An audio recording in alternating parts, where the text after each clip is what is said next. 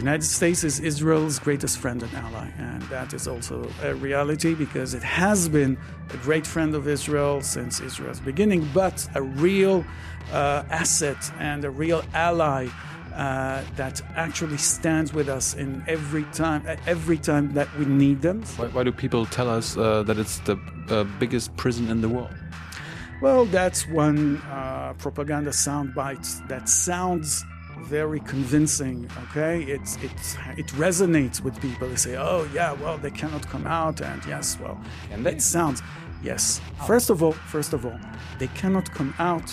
Uh, let's begin with those who can come out. Officials use propaganda. That's normal. Governments use propaganda. Israel too. So any government in the world will use propaganda. Some governments will use intelligent propaganda, and others will use unintelligent and shameless propaganda. What's the difference? Oh, well. There's also the example of Germany. There was East Germany, there was a wall, there was West Germany. We got rid of the wall, now we're one country. But were you two different peoples when you were two countries? After, the, after World War II? Were you ethnically different? Why, why does that matter? Because that's the definition of a people. Why should Israel have a nuclear weapon? Uh, why should Israel be threatened by most of its neighbors for so many years? If you only get out of your house to tell people how everything is bad and everything will deteriorate even more, and how, how cynical you are and you don't believe in anything and you don't trust anyone, if that's your message to the world, that's what you believe in, then stay home and shut up and don't, don't infect anyone around you. The only way that I, I want to, to raise my children is to believe that they can do something good in this world. They can fix the world, and they should believe, as I do, that not only should we fix the world, we can do it. All right, Young and Naive, we are back in Israel. We, we, we just came back from Palestine, and uh, where are we here? You are here in Jerusalem in the Ministry of Foreign Affairs of the State of Israel. We are in the government uh, neighborhood. You have uh, not too far from here the Supreme Court of Justice, the Central Bank, the Knesset, the Israeli parliament, and then government ministries, starting with the Prime Minister's office. Uh, and all these institutions within, I think, one square kilometer. So right now you're in the Ministry of Foreign Affairs. And who are you? And I am Yigal Palmor. Nice to meet you. Uh, I am the spokesman of the Ministry of Foreign Affairs. I've been the spokesman for six years. I was born and raised in Jerusalem. Uh, I joined the foreign ministry after going to the university, you know, the usual career. I spent uh, many years in Madrid, in Paris, uh, in my previous jobs, and uh, now I'm here talking to you. So, how are the foreign relations uh, business? How, how is it going for Israel in the world? Uh, like everything that has to do with human relations, it's complicated. It's complicated. Why? We are, why? Because we have friends and we have non-friends and we have many many people and countries who are neither friends nor foes they are somewhere in between and you need to manage your relations with friends you need to manage your relations with those who are neutral and you need to manage your relations with those who hate you. And that's uh, quite complicated because uh, there are ups and downs and there are misunderstandings and there are common interests and common loves. And there are changing relationships uh, sometimes because the times change or because the issues change or because personalities at the top change. Um, so you, you need to handle that with care. We're probably going to talk to, uh, about some issues, but uh, let's let's start with uh, who are Israel's friends. Ah, who are Israel's friends? All those who call them, who call themselves Israel's friends are our friends. But uh, look, I'm not going to make a list because I'm a diplomat, and if I make a list, I know that those who are not on the list will be offended. Oh. And yes, so there but, is no but, reason to offend anyone. But we're from Germany. Yes, one of Israel's best friends oh. on in the international scenes. I have to say that right now to make it clear and to uh, raise any uh, ambiguity that might, you know, uh, be there. Uh, Israel and Germany are great friends. We may have disagreements from time to time, and you can read about them in the papers, but it doesn't matter. We are good friends, and we cooperate in so many fields. We have so many common interests that there is no other way to describe our relationship, but very, very friendly. Uh, what about the United States? The United States is Israel's greatest friend and ally, and that is also a reality because it has been a great friend of Israel since Israel's beginning, but a real uh, asset and a real ally uh, that actually stands with us in every time every time that we need them since 1967 uh, and they are the only country that has managed to get involved so much in uh, in the politics of the region that they have secured peace agreements between Israel and some of its neighbors. The Israel-Egypt peace agreement from 1979 it was brokered by the United States. The Israel-Jordan peace agreement from 1995 that was also brokered by the United States. Also, the agreements that have not yet matured into a full peace agreement, but the agreements with the Palestinians between Israel and Palestinians that was also um, a great work by the United States, and we are very grateful for all that. So when, when will they broker a peace deal between Israel and Palestine? Uh, that is, again, a great question. That depends on many, many factors. Uh, Israel is willing to go all the way to sign a peace agreement with the Palestinians, Great. a peace agreement that will give Israel and the future state of Palestine uh, peace, security, and of course coexistence and cooperation between the two states, because that is, of course, necessary for both. Uh, I believe there are many Palestinians who want the same things, but there are extremists who are willing to uh, kill as many people as it takes in order to prevent that. So I'm simplifying a little bit, but that's the way it is. It, it, the broker, the, the mediator, the United States in this case, or maybe other countries who would wish to mediate, cannot do everything. Uh, there are regional circumstances which are not very propitious at the moment. You've seen what like, like what? Like what is happening in Syria, like what is happening in Iraq, like the so-called Arab Spring in North Africa, uh, what happened in Egypt, uh, terrorism in Sinai, for example. All these, uh, all, all, this turmoil is not uh, is not propitious for um, the necessary uh, moves that would lead to a peace treaty between Israel and the Palestinians because there are extremist elements uh, within Palestinian society who wish to join all those extremist groups around the region and to blow everything up. Now, we are a very small country. As you could see, you've been here. Very, very small, especially compared with Germany. Small territory, that's fine but it means that we cannot take too many chances. We cannot take too many risks. We need to have clear guarantees on security before we make any concessions. Look, we have pulled out of the Gaza Strip back in 2005, and since then, Gaza has become the uh, territory of Hamas, a territory that is used to fire rockets on Israel and to carry out attacks on Israel. I, I learned they're still under siege. Sorry? I learned they are still under siege. Uh, they are not under siege. There are restrictions uh, on uh, border crossings, on everything that goes into Gaza for security reasons, because this is a territory ruled by a terrorist group that has a declared policy of fighting Israel until its destruction. We're not talking about a group that has vindications that that re, has revendications about territory, about borders, or about anything like that. They want Israel to disappear. So obviously, uh, we need to take uh, great precautions on anything that crosses the border from Gaza into Israel. Also, there is a naval blockade on Gaza since Hamas has seized control of Gaza by violence uh, from the Palestinian Authority. Because if they have an open access to the sea, you can imagine what they would import, not necessarily food and textile.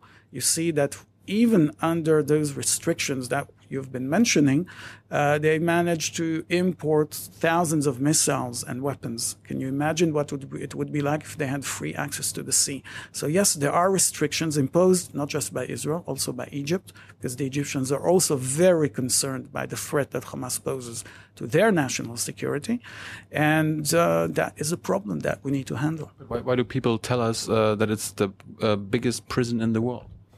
Well, that's one uh, propaganda soundbite that sounds very convincing. Okay, it's it it resonates with people. They say, "Oh yeah, well they cannot come out," and yes, well, can they? It sounds yes. Oh. First of all, first of all, they cannot come out. Uh, let's begin with those who can come out. Okay, anyone who needs medical treatment in Israel can come out into Israel. All right, anyone at all. It all depends on referrals by doctors. And of course, the Palestinian Authority Ministry of Health pays the bills, and sometimes they don't pay, but it's okay, it's on us. But medical treatment in Israel, for example. All right? Uh, and then, of course, there are exports of certain goods from Gaza Strip through Israeli territory, sometimes through Israeli seaports to the world. So things, merchandise, and people can come out. But the restrictions uh, are heavy because, as I said, uh, the territory is ruled by a terror group that is in a declared war with Israel.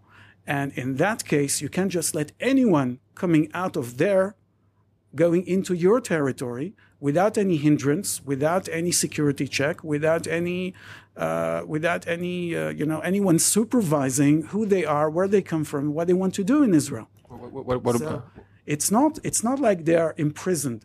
They are being held hostage by Hamas.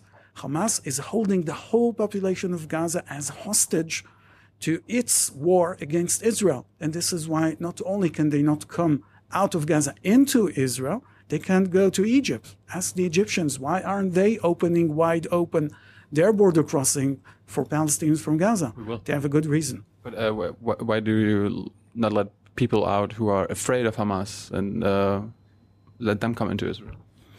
Um, without uh, going into too much detail here, those who want to uh, flee Gaza, those who are, are, too scared to stay there, uh, are not being held by force in Gaza by us. Anyone who manages to get out and wants to get out, uh, never to return until Hamas is there, can do so. In fact, when Hamas seized Gaza in 2007, they killed, they massacred uh, dozens, of dozens of, of Palestinian Authority officials and and uh, operatives and and people who represented uh, the, the, Fatah and the, and the, Palestinian Authority, and then anyone who wanted to get out of Gaza managed to get out of Gaza. So the people who are there usually have more or less settled to living under Hamas for their own reasons. Uh, those who still want to get out manage to get out. Of course, we're not going to publicize this and to tell you, hey, Mister this and this has just left Gaza and he doesn't want to return because right. he, he has family there and they will suffer from the Hamas regime, right? But it's possible. How does Israel define terrorism? Uh, very simple deliberate violent action aimed at civilians. This is the definition of terrorism I think we can all live by. I repeat, deliberate violent actions aimed at civilians. Uh, has Israel done the same in the Gaza, Gaza war? Not only have we not done the same, but we have done the opposite meaning we have done every uh, possible effort to prevent harming civilians. Uh, this has been uh, exposed time and again to the general public and to the media. Uh, we have, first of all, uh, called civilians on the phone and we have dropped leaflets announcing that military operations will take on a certain time in a certain place and calling on civilians from that specific neighborhood to leave the place so that they should not be harmed. Uh, we have, uh, this is something no army does, by the way. You're going to carry out a military operation and you're giving your enemy a three day uh, prior notice. This is a great risk that we are taking for our soldiers in order to prevent any harm to civilians in Gaza. And I believe that this is something that is without precedent. It is not required by international law, by the way. We do it above and beyond the duty of in international law. Now, uh, not only do we uh, warn civilians in advance by the phone and by dropping leaflets, but when a building uh, that has become a military target is going to be uh, targeted, uh, the people, if, if there are any people who are inside the building, they are given a warning. There will be first a small bomb dropped on the roof. It will not cause the building to uh, crumble or to collapse. It will be a warning for the people that they have a few minutes to get out of harm's way, to get out of the building, walk to uh, the next street or neighborhood and stay safe while the, being, the building will be targeted. This is also something that is not being done by other armies, and we are doing this in order to prevent as much as possible harm to civilians. Where, where still so many civilians killed? Uh, for a number of reasons. First of all, uh, let me just say that we still don't know the total number of civilians killed because we don't have any uh, reliable numbers. All the numbers that we have, all the numbers that the UN has, come from Hamas authorities. And Hamas has an declared policy of uh, exposing each and every casualty as a civilian. Uh, this is not even a new procedure. It has been discovered uh, in, in previous years after other operations. So, first of all, we need to determine who really was a civilian and who was a uh, an armed gunman. But there are many civilians who have died. I'm not going to deny that, and that is really regrettable. But there are many reasons. First of all, as I said, we are uh, warning civilians to get away from combat zones, but Hamas is imposing on some of them to stay. They are using civilians as human shields. But, but, but isn't Gaza an entire combat zone? No, no, not at all. Not at all. I know that you might get that impression if you just watch TV, but if you go there, you will see that the combat is taking place in uh, specific areas and not everywhere at the same time. So at the time when there is combat. There is a military operation taking place in one area. Other areas are completely um, untouched. And then the combat may go to another area. But then there will be other areas that will be left alone at that time. So it's not taking place everywhere at the same time. There are safe zones, there are quiet zones that have not been targeted, that have not been the object of, of any military operation. And that's where civilians can find shelter. Now, Hamas has been using civilians as human shields, and the European ministers of foreign affairs have uh, condemned and denounced this practice. We know that as a fact. Yes, you know that as a fact. And again, not just Israel is saying that. This has been stated by the Secretary General of the UN and by European Minister of Foreign Affairs. It has been abundantly documented, and not just now, over the years. Hamas spokespeople and Hamas leaders are actually taking great pride in this. They believe that this is religiously justified, okay? And they encourage people to serve as human shields to the fighters of Hamas. Uh, this is how they see it. They, they think that this is a religious duty uh, of some sort. So they, they, told us it's a resistance. It's a resistance to the occupation. Okay, so they can call it resistance, but it remains a horrendous crime of war, taking civilians and using them as shields for combatants. This is something that is completely uh, prohibited by international law. You can call it anything you want. You can call it a birthday present or resistance or political protest. It's stupid. This is a crime, a war crime. You use civilians as human shields. That's war crime. There is but, no way around it. But we learned that Israel uh, has committed war crimes as well. Uh, this has been alleged, but uh, not proven. It has been alleged by people who have watched TV. And yes, I know on TV you see certain things, you don't have explanations. Ahmed Tibi, your Knesset uh, yes. member. Yes, well, he has not investigated any military operation. I can assure you that on previous occasions when there were military operations, uh, there were investigations carried out, not just by Israeli commissions, but also by international commissions. And every allegation uh, was met with an explanation. At some points, there were specific problems in uh, very isolated events where soldiers were disciplined, but the general allegation of war crime was never, ever, ever proven by any uh, international institution. Doesn't doesn't mean that there were no war crimes just because they were not proven by by international investigations, right? This is a very dangerous logic. You say that if there was no proof, it means that there may have been crimes. Okay, I can say I can allege anything at all I mean, on you. Don't you do just say, well, it wasn't proven? That's a very dangerous. But you do the same with Hamas. No, no, no, no, no, no. I'm sorry. No. First of all, let's talk about Israel. Uh, my point is not that nothing was proven. My point is that there were investigations and there were no findings. All right. So, of course, if there were no investigations, you can say we don't know. Who, were the investigators? For example, a commission for the, U, uh, the UN Human Rights Council that has carried out an investigation that was extremely problematic in its methodology because they took testimonies in Gaza only from people who were selected and screened and briefed by Hamas. Oh. They didn't carry out a, uh, an independent investigation. But even so, they found a number of issues, okay, but nothing was found to be a war crime that could have been taken to the international court or something like that. So basically, all those allegations emanate either from lack of knowledge of what is really happening, from a general impression, because war is horrible, and if you see war, obviously you are. Uh, you, you, have an impression that something very bad is taking place, uh, which generally is true because war is a terrible thing.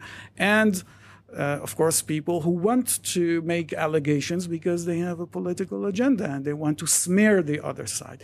Now, so much for Israel. There were investigations. Israel is an open society. Israel investigated itself. Israel's own investigations were then uh, open for examination and review by international uh, bodies. Okay, everything was out in the open. Nothing was hidden at all, and yet no one found any evidence for any real war crime. Well, now, I mean, back to Hamas. I mean, if you investigate yourself, that's. Uh... But like I said, there were internal investigations that were transparent, so they could have been criticized and reviewed by anyone else in Israel or outside Israel. And there were international investigations, okay, by, for example, that uh, uh, commission from the UN Human Rights uh, Council again, a, an investigation that was very flawed. And by the way, the uh, chairman of that commission, after I think a year and a half, when he received the results of the Israeli investigations and he reviewed them, he retracted some of his allegations. In a very famous article in the Washington Post, he said that if he had known back in the time of the writing of the report what he now knows based on solid investigations and on solid fact, he would not have uh, reached the same conclusions on a very, uh, a very specific number of important issues. For example, the number of civilian casualties. So this is why I'm telling you with great confidence that in the past, in spite of allegations, uh, no war crimes were committed by Israel. And this time, you will tell me that the past is not necessarily uh, any proof of the present, mm-hmm. and I agree. But what I'm saying is the same people who have uh, very superficially accused Israel of war crimes in the past are doing the same now, not on the basis of facts, not on the basis of investigations, on the basis of a general impression. But, but there, there, so let's wait for the investigation. But there, there are facts like uh, kids on the beach getting getting killed by artillery fire. Isn't that isn't that a war crime? It is a war crime if they were deliberately targeted and that is not the case. That well, is not the case. I, there was. I, I learned uh, even if it's not on purpose, it's still a war crime. Look, if collateral damage is considered a war crime, then anything NATO did in the past 20 years is a war crime. And you know that's not the case. That's not the case. There were, not, NATO, there were NATO war crimes in Kosovo, and uh, the drone strikes in, uh, by America are uh, war crimes. According, according to whom? By the UN. No. The UN has not defined any of the actions that you just mentioned, however controversial they may be, as war crimes. Okay, so of course, if you're a political activist and you have an opinion on these actions, that's fine. You have an opinion that's legitimate and you can call them what you want in order to make your point. That's fine. Okay, that's part of the political debate. And you can use words that you don't have to prove in courts, right? You can use terms that will not be supported by a lawyer. But that's part of the political debate. Okay, we can talk, we can use the language that we want to use, that's fine. Okay. But if you're asking me about the legal validity of these allegations, then I will have to say, it's just political speech. It's just political discourse. It doesn't have. It doesn't. Is it, is it propaganda from both sides? It could i don't want to uh, use the word propaganda because it would mean being judgmental on somebody else's point of view. All right? And i'm not going to do that. I will let each and every one of your viewers be the judge of their own opinions. We Thank all engage of we all engage in propaganda. That's the, that's the goal of the show. Very good then. So they will have to decide what's propaganda and what's facts. All right. Uh, it will not always be uh, very easy, but okay. Officials use propaganda. That's normal. Governments use propaganda. Israel too. So, any government in the world will use propaganda. Some governments will use intelligent propaganda, and others will use unintelligent and shameless propaganda. What's the difference? Oh, well, the difference is uh, whether you judge your audience as being intelligent and critical or whether you take them for total fools. Uh, that's the difference between official propaganda by North Korea, for example, mm. and propaganda by a Western democracy that is open to self examination and self criticism and uh, transparent uh, institutions right. where anyone can get access to a lot of information. And so the government cannot really take the citizens for fools. Uh, you mentioned the UN. What's the uh, relationship of Israel with the UN? Complicated. Every, every, every, time you say relationship, I tend to say it's complicated. and that, that's not because we're on Facebook and uh, right. we're talking about relationships. no, seriously, it's very complicated because Israel is the only UN member, the only UN member that is prevented by the UN system to play the game like everyone else. And nobody knows that because it's a complicated system. You think the UN is a place, it's a forum where every member country where every member state can come and speak their mind and and vote and uh, no that's not the is case. it, is it not a democracy like a worldwide democracy? no it's not. No it's not. It's not a democracy. It's not a democracy. It has no government. It has no elections. It has no regime. Isn't the, isn't, isn't the security council like some kind of government? Um, how many ministers in your government are appointed for life none. How many members of the Security Council are members forever? Five. Five. Five. It's Is unfair. that very democratic? I don't know. I don't want to say fair, unfair. It's for you to judge. Of course, if you are based on based on World War II, right? Uh. Yes, if you are a citizen of a country that is a permanent member, then you would think it's very fair. Yeah. If you're the citizen of a country that's not a permanent member, you might have issues with that arrangement, or, right? Or, or, or you're right. one of the best friends of uh, some uh, of. Exactly, exactly. So you might have issues with that or not, according to your position or your relationship with those countries. Now, I don't want to say whether it's fair or not. All I'm saying is this is the system. Uh, it may need to be reformed. I don't want to express any opinion about the necessary reform right now because that's not the subject and it would be extremely complex. I will just speak about Israel's position.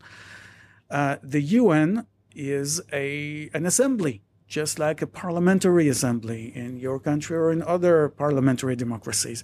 You know very well that in assemblies, the assemblies work uh, according to um, the balance of, of uh, power between different factions, between parties or parliamentary groups. Mm-hmm. Suppose you're elected to parliament, but you don't belong to any parliamentary group. What can you do? You don't get any time to speak. You're not member, you can't be elected as a member of any commission. Well, in, in, sidelined. In, in, the German Bundestag, if you're an independent member, you have always the right to speak. That's the that's the good thing about being an independent member. Very good for the German Bundestag. You know that it's not the same in the European Parliament, and it's not the same in other parliaments. Let's not name countries because we don't want to rank them according okay. to better or worse parliamentary we, democracies. We want, right? to keep being diplomatic. Exactly. We have to keep being diplomatic, but kudos to the German Bundestag for allowing free speech, a uh, free speech speaking time to independent members. Now, can they be members of commissions in the parliament if you don't belong to if they don't belong to any parliamentary group? One, one, one. I think they can be part of one commission. Okay, one commission only. Right. Okay. In many parliaments, you can't even being a member in one committee if you're not a member of a group. Okay. This is why, for example, let's take the European Parliament, for example. Uh, very disparate parties will try to form a technical group. Oh, yeah. Okay, those, so they can, those Nazi parties or those right-wing parties, right now. Uh, you just said it. You yeah. just said it. So back to the UN. Yeah. If you don't belong to a group, you cannot be candidate to any uh, to any institution. You cannot be even a candidate for the Security Council. Mm. Okay. Now the groups are not according to political colors; they are according to geographic criteria. Mm. Um, Israel should belong in Asia, but Asian. Asia. Well, we are technically. Uh, take a look. We are in Asia. The Middle East belongs to Asia. Well, if you take a look at the map, oh. then the Middle East is the farthest uh, the farthest western extension of Asia. In a way. Yes. Yes we are. So uh, we should have belonged to the Asian group. But Asia. Who do, you includes, who do you belong to then? Asia includes countries such as Iran and Saudi Arabia and Pakistan and Bangladesh and Malaysia. All of those countries are very strongly anti Israel. They don't want us in the group. Mm. So who do we belong to? No one. No one wants us. That's the thing. There is a group called Western European and others. That's Western European countries, plus the United States and Canada, Turkey, Australia, New Zealand, right? right. So we may not be Western European, but we're others. and yet, this group has found it difficult to uh, admit us within its ranks. We managed uh, at some point to have access to internal discussions of the group, and we can be uh, in, in under certain terms candidates for certain institutions on behalf of the group, but we're not full members of that group. So Israel is the only country in the whole the UN system that is not a member of a group, and therefore countries such as Gaddafi's Libya managed to be uh, chairman of the Human Rights Council. Can you imagine that? Syria, President Assad's Syria was a member of the Human Rights Council and a member of the Security Council. And Israel cannot even be a candidate. Hmm. That is a very that that's an intolerable and an exceptional situation, which makes Israelis very skeptical about the role of the UN. And even the Secretary General, Ban Ki-moon, uh, admitted a few months back that Israel gets a double standard at the UN, and we don't get fair treatment by the institution. I'm not even speaking about specific issues. I'm speaking about the general treatment by the UN. He admitted that, but there's nothing he can do because this is all about politics. So do you ignore them? Uh, I mean, no, we can't ignore them. I mean, uh, it's like you know, it's like uh, the football league. Uh, if you ignore them, where will you play? Mm-hmm. If you don't like the league, where can you play at all? There is no other league. So yeah, we have the Champions play. League. It's the Champions League, exactly. That's where you want to be. So we do play the game. We are involved in UN actions, uh, but it's extremely difficult because, as I said, we are the only country that is uh, permanently handicapped in its capacity to participate, to contribute, to vote, to take part in the UN life, and that's unfair. Good, so good, good thing you have America. Uh, not only America. First of all, it's a good thing that we have a reliable friend like America. Yes, definitely. And we are very grateful for America's friendship. It's a good thing to have other friends as well. Uh, like, Germany. like Germany, for example. Absolutely, absolutely. Uh, America is not Israel's only friend. Germany is a very good and a very reliable friend. Um, I wish I could say the same for the European Union as a whole, but mm. the hmm. European Union is, well, again, complicated. And you know that. Uh, do you remember in 1979, after the uh, revolution in Iran, uh, they called after that they called themselves the Islamic State of Iran. Why doesn't Israel uh, call itself the Jewish State of Israel? I mean, Israel is officially called State of Israel. But, but, I mean, Netanyahu says it's the it's the Jewish state. Why why don't you guys call yourself the Jewish State of Israel? Uh, because uh, you don't call yourself uh, if you call yourself a democratic state or a popular state, then you become the democratic popular republic of something. And this is the safest way to know that you are neither democratic nor popular. Uh, like so, East Germany that's an example yeah. that I hoped you would uh, immediately indicate. German Democratic Republic. Exactly, and all the other. So it's your home country, yeah. right? It was neither democratic nor popular, but they call themselves like that. We don't think we need to call ourselves. Uh, Jewish or democratic or anything. We don't need to call ourselves. But, but, That's what we are. We but, are democratic. But, Net- but Netanyahu says that. Yes, because when you speak about the characteristics, about the nature of the country, it is uh, the national sovereign home of the Jewish people. Uh, just as you know, Germany is the country of the German people, and France is the country, the, the national state of the French people. It doesn't mean that minorities don't have rights. That's what being a democracy is all about. Uh, but state uh, in this day and age is a nation state, which means it is the sovereign expression of a nation. This is why when the UN voted on the creation of Israel, it clearly said a Jewish state. The UN voted 1948 about the creation, 1947, and the creation of uh, two states uh, that would emerge out of the British mandate on the region called Palestine. And according to the UN resolution, there should have been a Jewish state and an Arab state. Israel is the Jewish state, and we want the Palestinians to recognize that. It doesn't mean that we're going to call ourselves officially uh, anything else but Israel because we don't need to. Uh, you mentioned nationalities. Why is Israel, I learned, the only country in the world that doesn't recognize its own nationality? What do you mean doesn't recognize its own nationality? Are you an uh, Israeli national? Of course. Of course. So, so your, nationality is Israeli. Oh, I see what you mean. I see what you mean. I no, mean, my, my, my nationality is German. Right. His nationality is German. Right. Why is your nationality not Israeli? Okay, no, uh, there is a difference between nationality and citizenship.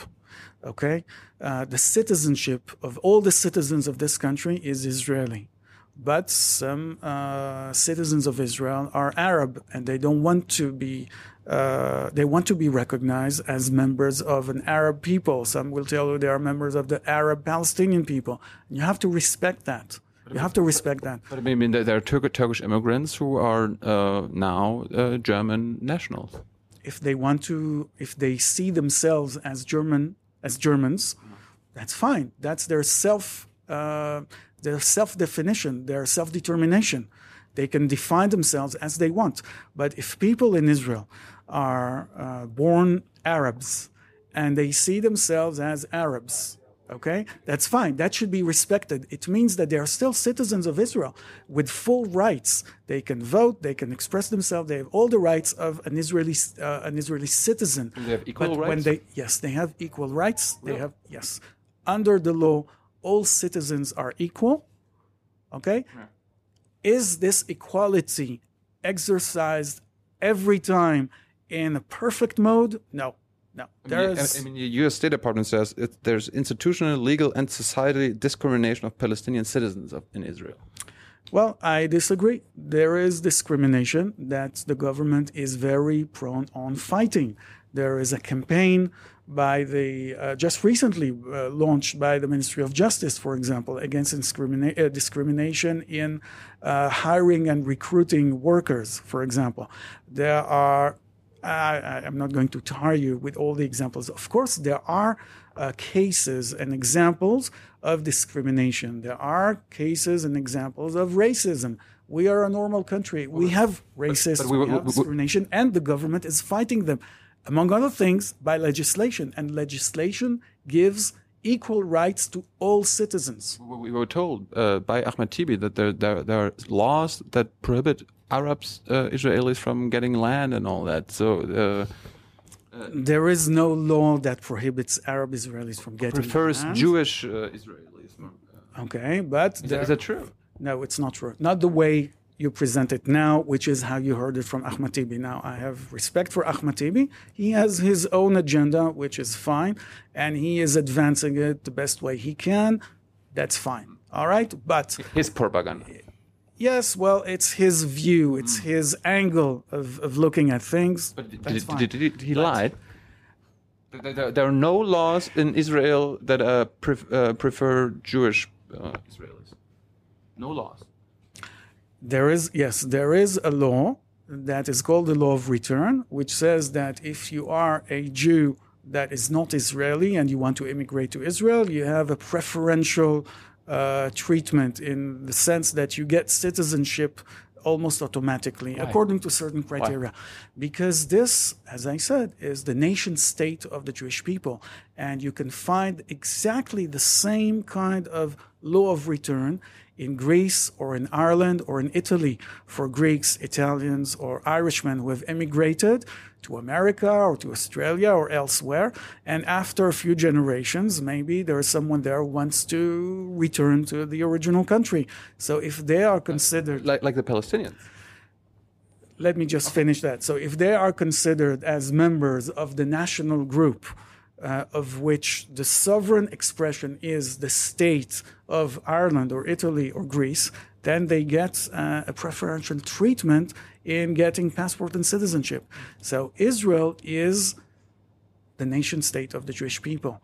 When we make peace with the Palestinians and they will have a sovereign state of Palestine, that will be the national sovereign expression of the Palestinian people. And they will be able, if they wish, to allow a law of return to Palestinians from across the world to go to their country. But, but, there, but, but there are Palestinians who were born in what's now Israel. Shouldn't they have a right to return? If they were citizens of Israel, they can return. They were If kicked they out were- in 1948. Well, some were kicked out, some were fled, some have, some were born abroad. Uh, I never heard any one of them say that they want to take an Israeli national, an Israeli national passport or an Israeli national identity card, become Israeli citizens, learn Hebrew, uh, go to the army like all Israeli citizens, and certainly when there's peace, all right, then everyone will go to the army and become a member of the Israeli nation. If they said that, things would be different. But no, they say that they want to return in order to transform Israel into an Arab country. Now, this is not, yes, well, this is not reasonable. And this is why this is not acceptable any, any way you look at it. This is not acceptable. Israel is a small country. It is the only state that the Jewish people can claim as its home. And this is the nation state of the Jewish people. When there's peace, there will be a nation state for the Palestinians, which will be their own homeland to which they will be able to immigrate or return. You call it what you want. And that will be, that will be fine. But they can't claim a right that does not exist in international law to come to Israel and transform it into something different, into an Arab state. But but, the, but the, I think there's a refugee law when I'm when I'm forced to leave uh, my home country, I'm allowed internationally to to go back there. Well, uh, this was not, they did not leave Israel. They left a territory whose status was different and therefore they don't have Israeli citizenship. If they had Israeli citizenship, everything. But it's now different. Israel. It is now Israel, and they don't want to become Israeli citizens. They want to transform this country into an Arab country, and this is why it's unacceptable. Plus, there are situations, certainly at the time when uh, the Palestinian refugee problem was created, there were situations where more people than Palestinians were displaced and became refugees. Millions of people were displaced, became refugees, and settled down where they arrived. Okay, let's take another example of uh, the pulling out of the British Empire. For example, India. Okay, I don't want to touch the question of Germany because I know it's too sensitive, and I'm too much of a diplomat in order to step right through that minefield, huh. right? Uh, but let's take another example of the British Empire uh, pulling out. For example, India. This took place again at the second half of the 40s, uh, exactly the same time when Eng- when Britain pulled out of what was Palestine, British Palestine at the time. What ensued was a terrible civil war between the Hindus and the Muslims. Mm right? And the end result was that approximately 10 million people were displaced. Okay, Hindus from what would become Pakistan fled to India, and Muslims from what would become India fled to what would become Pakistan and Bangladesh. And then the borders were created, and India, Pakistan, Bangladesh were created. And all those people who have lost their homes, unfortunately, had to settle down where they were and no one ever claimed any need or necessity to return to uh, to the places where they lived before the war and, and to change or, or maybe not even change the nature of that country, that new country, but to, to do something else. It was very unfortunate for them. It was a historical process. This is how those nations of India and Pakistan were forged. And that's the way it is. Mm-hmm. And now they move on. What's but done, only what's done is done. What's done is done. Okay, now you can write history books and judge those events any way you want. All right, but what's done is done. But in this case, in our case, the Palestinians think or claim to think that history has not moved forward, and their case is special, and whereas all other refugees have settled down and things have moved on, now they want to return 70 years back and rewrite history and redraw the borders and transform Israel into something else. That is not realistic. That is not even utopic. That's a dystopia, and it cannot happen. I mean, we, we, we talked to some Palestinians who said, like, at some point in the next couple of years, uh, maybe Abbas will be the last one who uh, wants to go for a two-state solution, like their own state. Are you guys afraid that uh, the Palestinians will drop that bid and at some point be like, okay, we we know you occupy us, uh, we are part of Israel, we just want to have the same rights, and you you're gonna have like a civil rights movement uh, at your feet, like uh, the the blacks in America. Um, That's uh, an interesting perspective, and uh, the in, it is even more interesting because uh, the point of view that you have presented as coming from a number of Palestinian activists uh, is coming today also from a number of uh, right-wing Israeli politicians and activists. Huh. Or yes, yes, definitely. So it's interesting to see how the extremes meet, right? Uh, maybe they have a different view of what that single state will be, but I will tell you very frankly, I don't believe that the two state solution will disappear because it's the only realistic solution. Why? Uh, why? Take a look at Yugoslavia. That's why. Take a look at Czechoslovakia. That's why. Because in today's world, it doesn't matter how abstract you might find, how abstractly wonderful you might find a multinational state. I'm not arguing with that. This is within the realm of philosophy. mean, uh, but in the real world, Look at Belgium. There, there are two. Belgium. But look at places who fell apart. Look at Czechoslovakia, where they separated very peacefully, and look at Yugoslavia, where they separated in anything but peaceful, peaceful ways. Because in the real world, uh, different peoples need their own nation and their, their own country. Are, are- are you guys so so different? Different from whom? I mean, you're both Semites. Oh, we may not be that different, but uh, we are certainly not one and the same people. We are more uh, different than. Now, I don't want to talk about other peoples because they will uh, go at my throat. Say, ah, you don't understand anything about this or that. Okay. Yes, well, you know, the, the notion of Semitic is a linguistic notion. Uh, let's not talk about race. But Semitic is a valid notion for classifying languages. So we speak Hebrew and Arabic, which are very uh, closely related languages. Uh, but that's it. We are defining ourselves as being different. You believe in the same God. We everyone believes in the same God, but if you're going to take that one step ahead, then all Christians, Muslims, and Jews in the world should be one nation. Uh, that's not exactly the situation, is it? Not exactly. Not exactly. So we uh, have different, not just different religions. We, we have different histories and different traditions and different. Well, everything that makes a people a people is different, and that's fine. I mean, you need to respect that for other people, and there can be minorities, but there cannot be a multinational or binational state. Look, I gave you the example of, uh, of Yugoslavia and Czechoslovakia. I could give you examples that are closer to home. Uh, for example, Cyprus or Lebanon uh, or Iraq now. But there's, Iraq. but there's It's also but there's also the example of Germany. There was East Germany. There was a wall. There was West Germany. We got rid of the wall. Mm-hmm. Now we're one country. But were you two different peoples when you were two countries? Well, after the, after World War II, Were you ethnically different? why, why does that matter? Because that's the definition of a people. Ethni- nation. eth- ethnicity That's one of the elements. Yes, that's and- one of the elements. and Jewish is, is, an, is an ethnicity. no, Jewish Judaism is a religion, but the Jewish people uh, are not all religious. Uh, being Jew uh, means, well, first of all, uh, someone needs to define themselves as being a Jew. Of course, it's all in in the self determination uh, area. But being a Jew meaning Could, could I uh, tell you I'm a Jew if I decide I'm a Jew? I I will tell you what I believe being Jewish is. Okay. Being part of a history, a tradition, a culture, a civilization. If you truly believe that you are part of that, okay, and you're not just saying this to spite me or to be funny on TV, but if you truly believe that you are part of all that and you want to live your life as a part of all that, then for me, you are Jewish. How do you know that? I need you to tell me.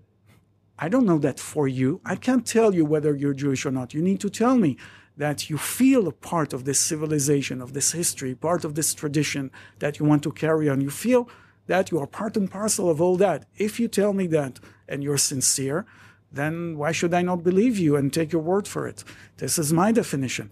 Of course, uh, if you're talking to an Orthodox rabbi, you will require a number of, of uh, um of course, you will need to learn a number of texts and show that you are well versed in certain religious culture, and uh, you will need to take some actions before you're recognized as a Jew.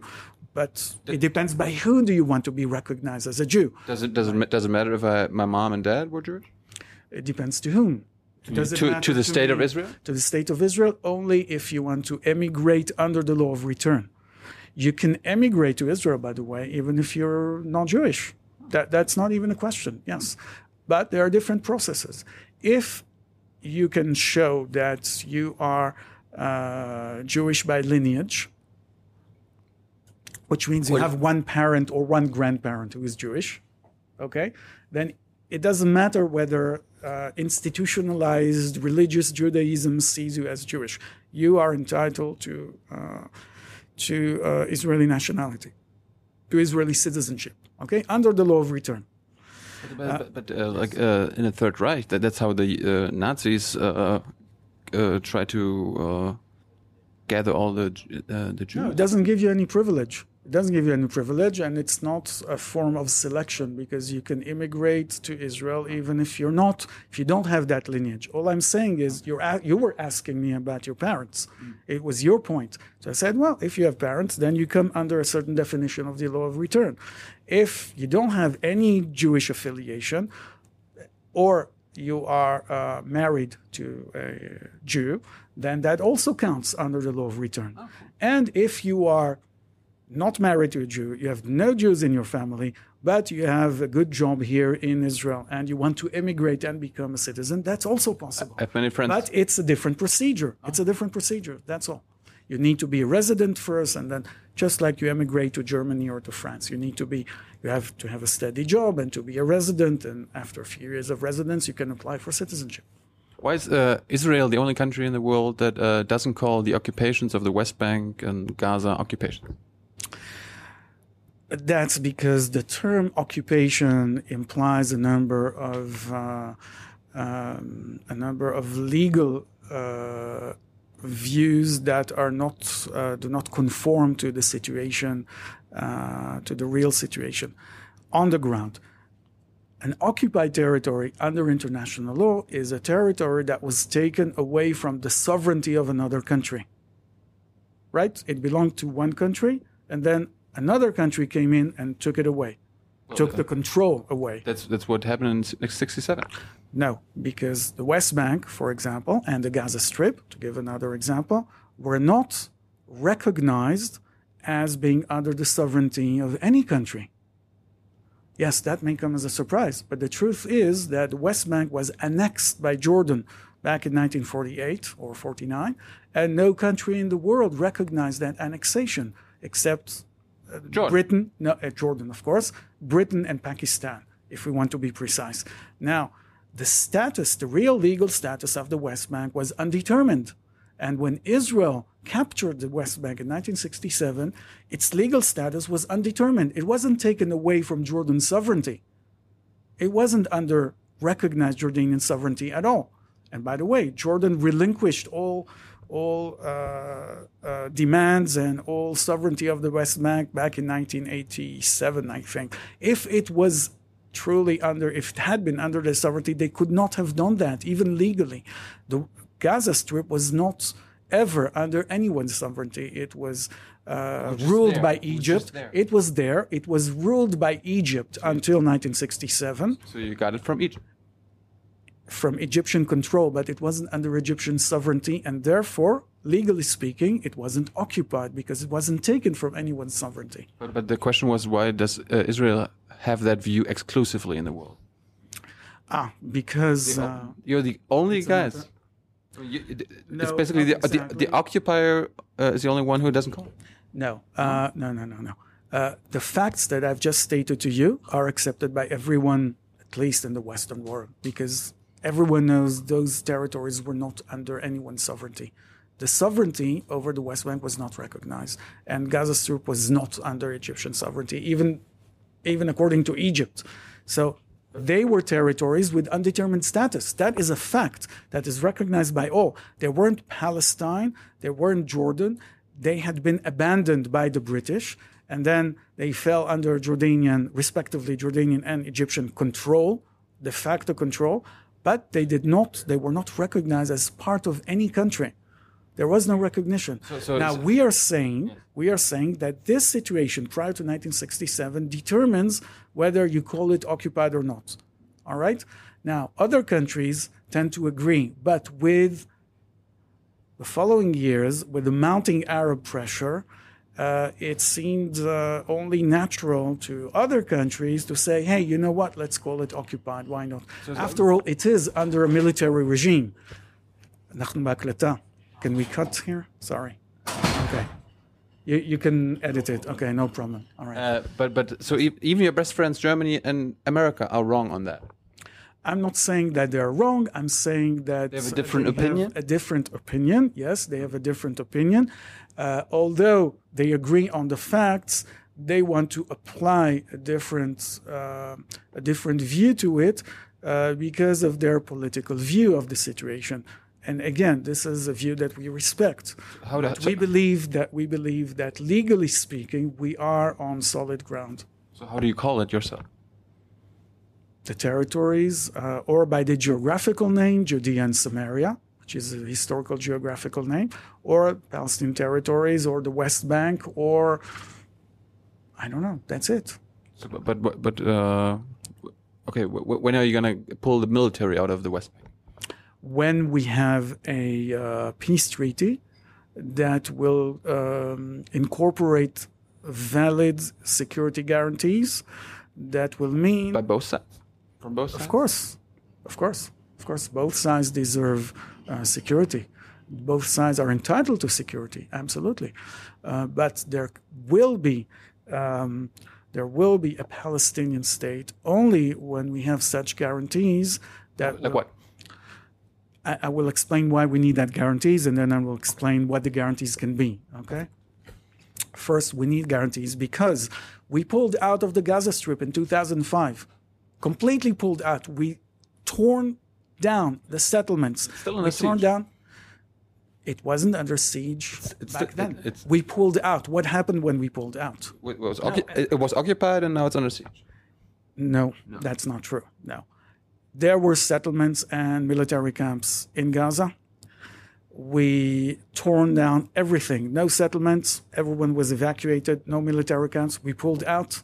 And uh, the border was left open. The border crossings were open. There was no siege, no restrictions whatsoever.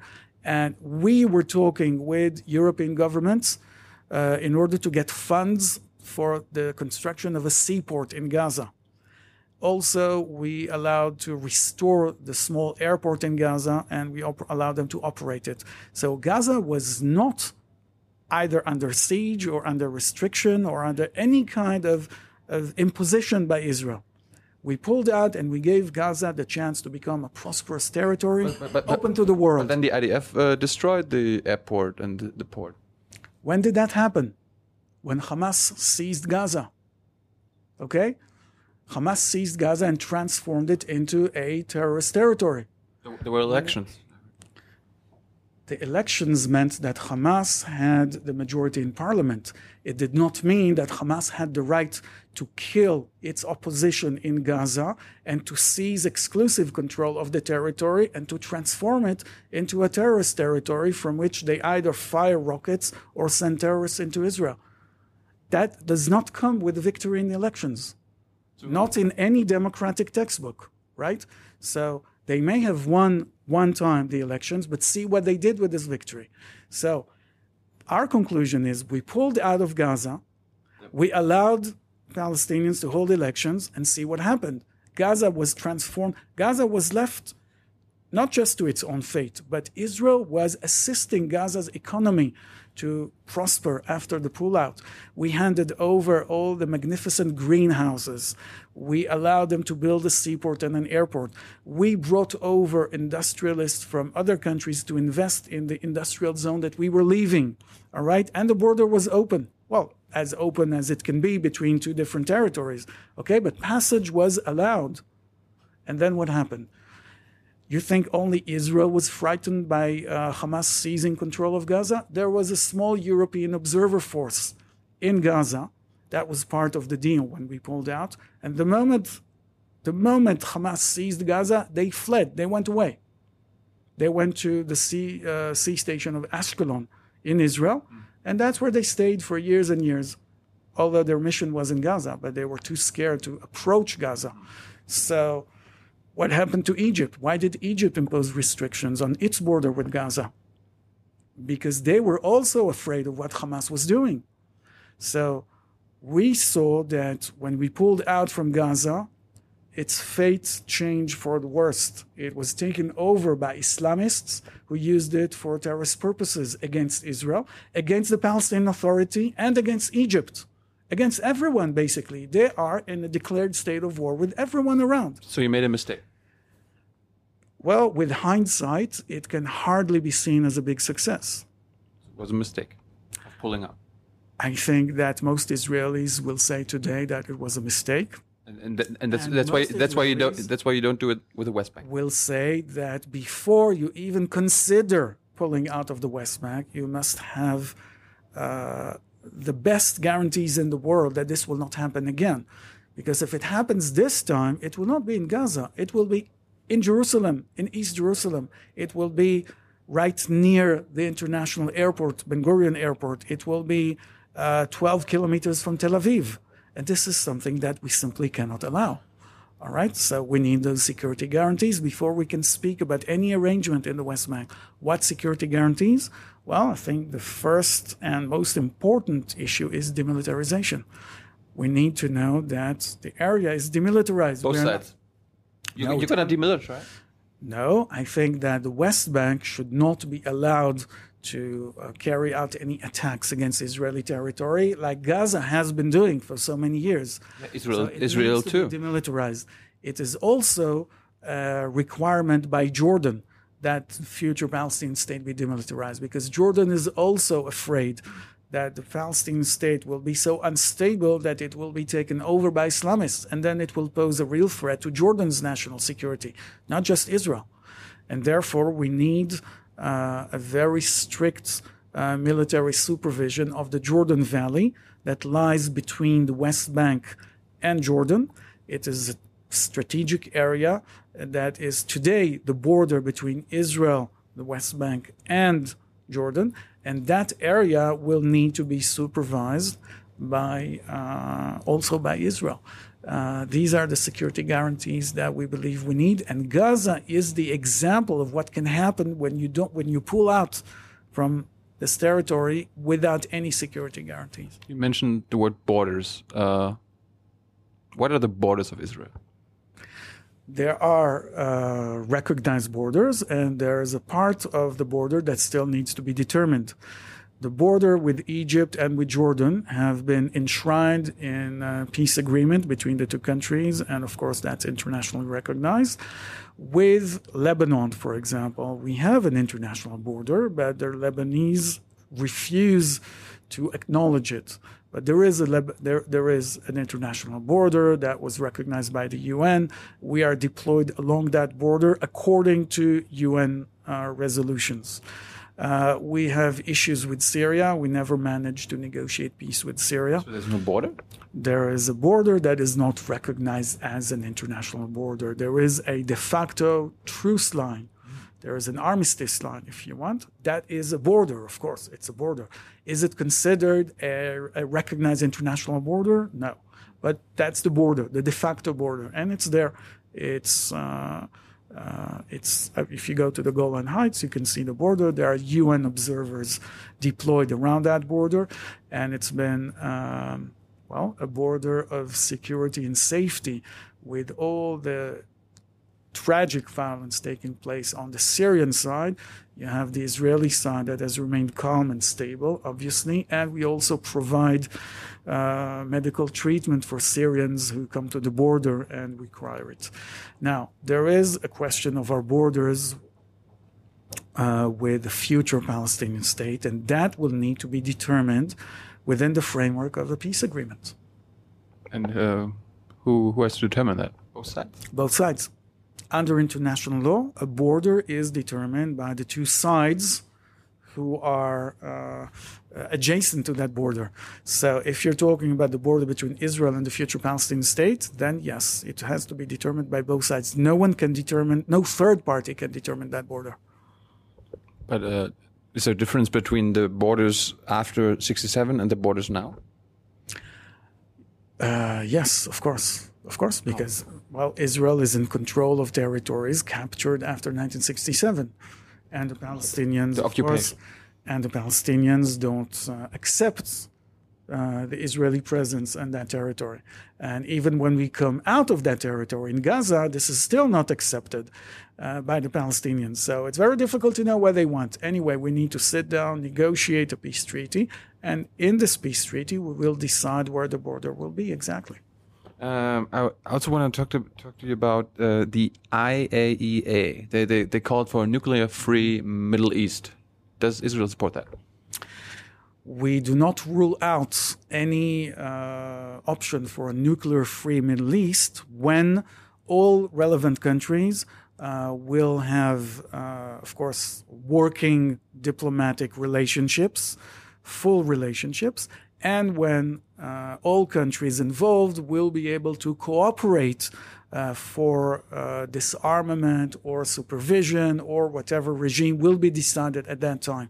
But until there is such a situation in the Middle East, this call will remain abstract. Uh, of course, it will have to involve all relevant countries in the region, from Morocco to Iran, otherwise, or even to Pakistan. Otherwise, it would not make any sense. And after after uh, a, mecha- a regional mechanism, including all those countries who would cooperate and work together in concert for the purpose of that goal, uh, then we can uh, envisage such a uh, such a regime. Do, you do you think it makes sense of, from Iranian uh, from the Iranian view to get a nuclear bomb since you have one? No, I don't think so because Israel doesn't threaten Iran. Israel is not uh, doesn't have any uh, ambitions to take Iranian territory or to change the regime or to do anything with Iran. Israel has, by and large, uh, left Iran in peace uh, for years and years and years until the Iranians started threatening Israel and carrying out violent operations against Israeli territory, plus calling for Israel's destruction and disappearance and so on and so on. That's when Iran became a threat to us. So there is no equivalence here. The aggression is coming from one side, and that is the Iranian regime. And it has come only since the revolution when Khomeini acceded to power and turned Iran into an Islamic republic. That's when they have created, a few years later, they have created Hezbollah in Lebanon, and they have tried to export the armed revolution uh, that they are they have designed to the whole Middle East and North Africa. Uh, they have become a threat to many countries. This is why countries such as uh, Morocco and Egypt and others have severed all ties with uh, Iran. So they, they should not have a bomb. Would you trust the people who introduced suicide bombing into this region to hold a nuclear weapon? I hope not.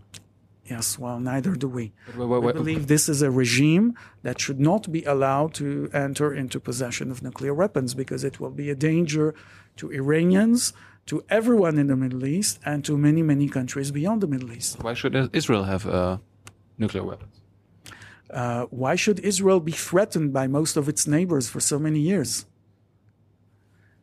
Is it natural to be uh, treated like we are by all those countries around us when uh, we have offered peace again and again and when we have made peace as soon as it was possible with our immediate neighbors such as Egypt and Jordan? So these threats that are not just territorial, they are existential. These threats are they do they have anything that should make us feel secure and confident that no one will attack us? I don't think so. And now that the Iranians have introduced, well, not now, they have introduced suicide bombings in the 80s, and then they contaminated other organizations uh, uh, from the Shiite Hezbollah to the Sunni Hamas and Islamic Jihad. Now everybody's committing suicide attacks in this, not everybody, only extremists, but extremists from all. Uh, from all uh, uh, colors of Islam are carrying out suicide bombings against each other in Syria, in Iraq, in, in Pakistan, in other countries. This, of course, this of course uh, makes Israel want to take care of its own security and uh, not leave anything uh, to chance. We need to be secure, and we need to deter those countries or those regimes who think they can destroy Israel. So, ah, so the nukes are like uh, the like deterrence in the Cold War, but uh, with uh, where one side knew if if, some, if something happens, uh, the other side will. Who told you Israel had nuclear weapons? Uh, Did you see them? Not you personally. Did you see any documentation of them? yeah, there No, you haven't. reports and everything. There are reports based on what? Not on first eye testimonies. If There were Israeli scientists who who confirmed it. No Israeli scientists confirmed it. There was a C- there was CIA report. Yes, there are CIA Oh, reports. and Jimmy Jimmy Carter said this year that. Uh, Well, if Jimmy Carter said, then that must be true. why, why, why, why didn't you guys admit it? Because who says there is something to admit? I mean, you take it for granted that we have nuclear weapons, you- although although Israel has never ever stated that it had, and no one has shown any proof that Israel does have nuclear weapons. Wait, wait. So this is a bit curious, a bit strange. But if you don't have them, why don't you say so?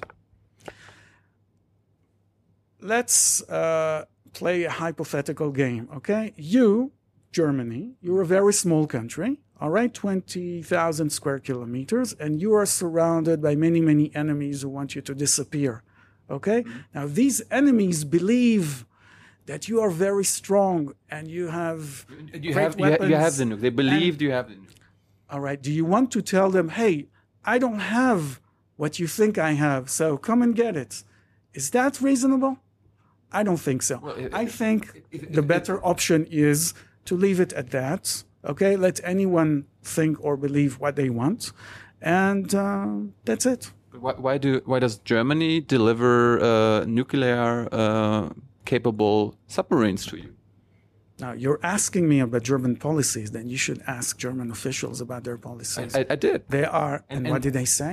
I asked uh, Mr. Uh, the the uh, at the there's a German like the German version of a White House press meeting, and I uh, I asked them why why do they deliver uh, them? And is, is it because it's Israeli nuclear weapon? And they and they said you guys uh, wanted those nuclear capable submarines and not non-nuclear capable submarines. So that means you have them. It means we have the submarines. We have the submarines. Wait, and we are very grateful for Germany for the submarines. Okay? We really are.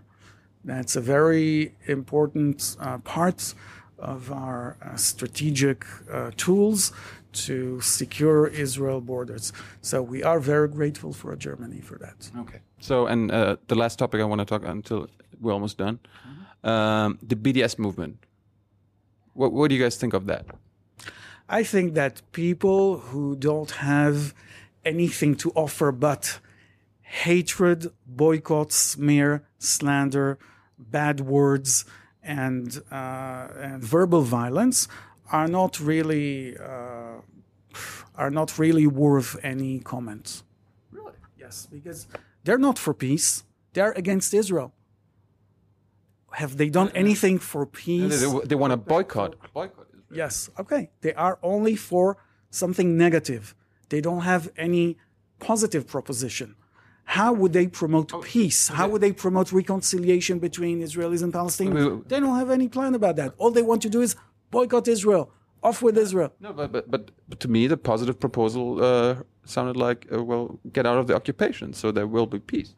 Is, Well, is, not that a not isn't that a positive proposal? No, no, because they're not talking about any peace perspective. They're not promoting peace. They're not speaking about the day where there will be peace and on what terms. All they are speaking about are is Well, the movement is to get peace. It's a, it's not. Uh, they, No, they, it's not to get peace. It's to bash Israel through boycott, through protest, through uh, all sorts of uh, verbal violence and verbal abuse. Exactly. Sanctions. Exactly. Exactly.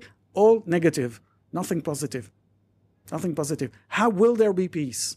How will we construct peace with the Palestinians? What is your vision? Not you, okay, but they, what is your vision of peace between Israel and the Palestinians? And what they will tell you is they don't care. and the occupation. That's what they said. Yeah, but how do you propose it should end if you think that's the problem? How exactly should it end? They pretend it's, you know, it, there's only one player in this game. It's Israel. So if you put pressure on Israel, Israel will pull out and everything will be fine.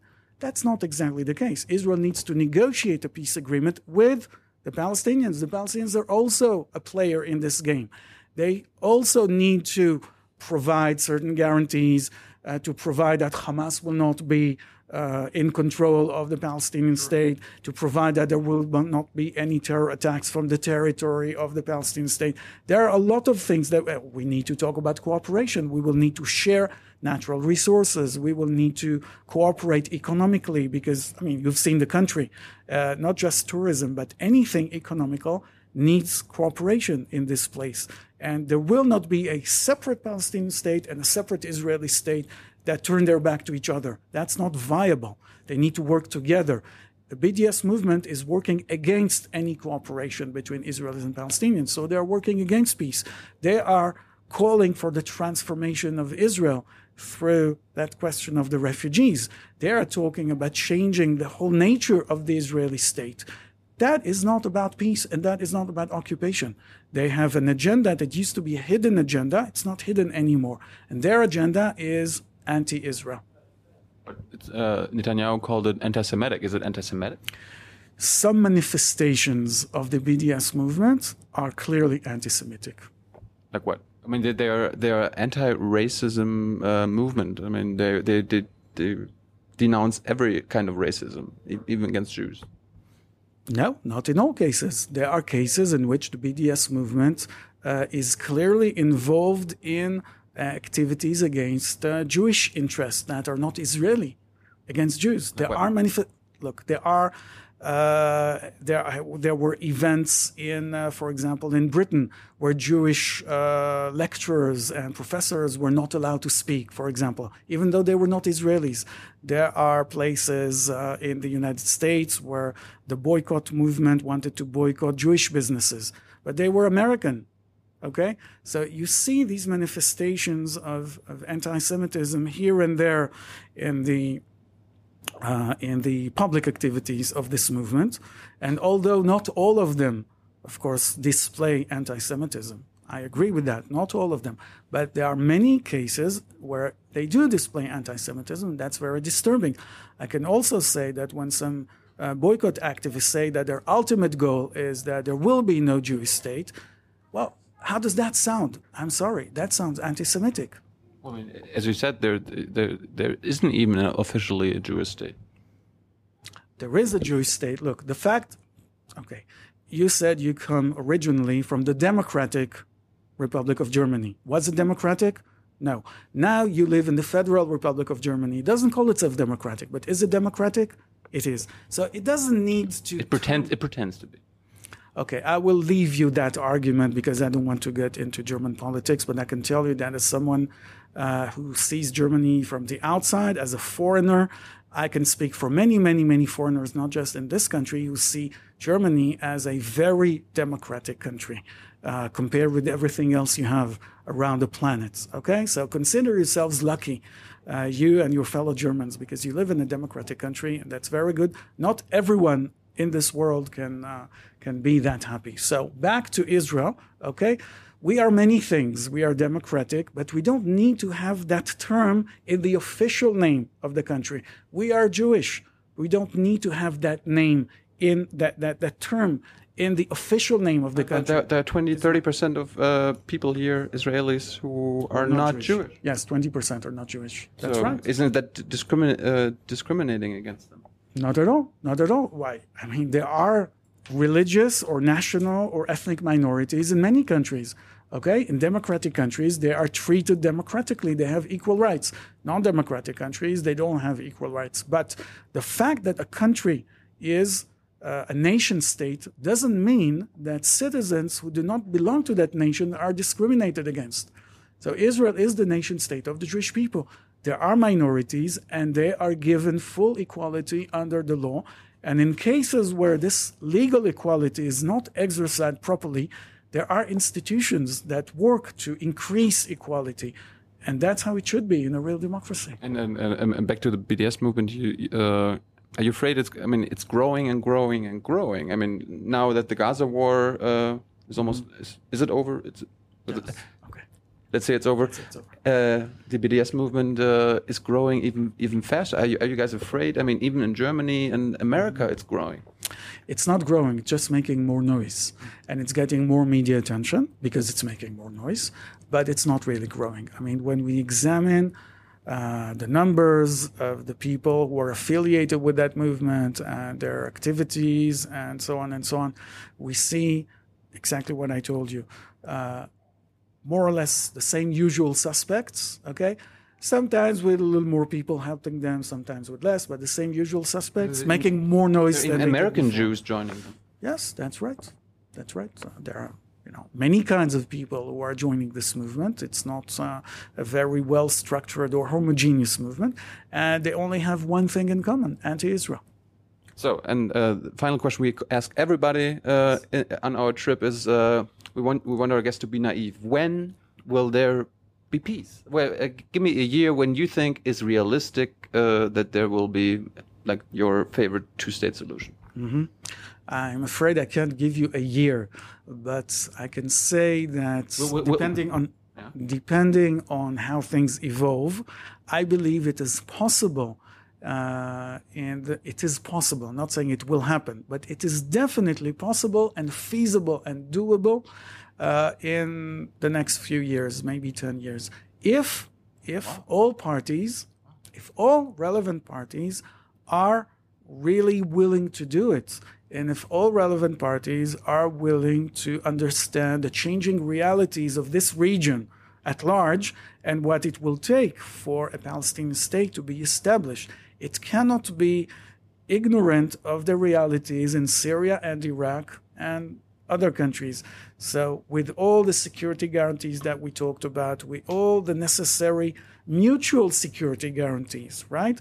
With all the understanding of how a future Palestinian state in Israel will need to cooperate in almost everything, okay? When all this uh, is being interiorized by enough people, then we can do this within uh, maybe 10 years. You're actually the most optimistic guest we've ever had.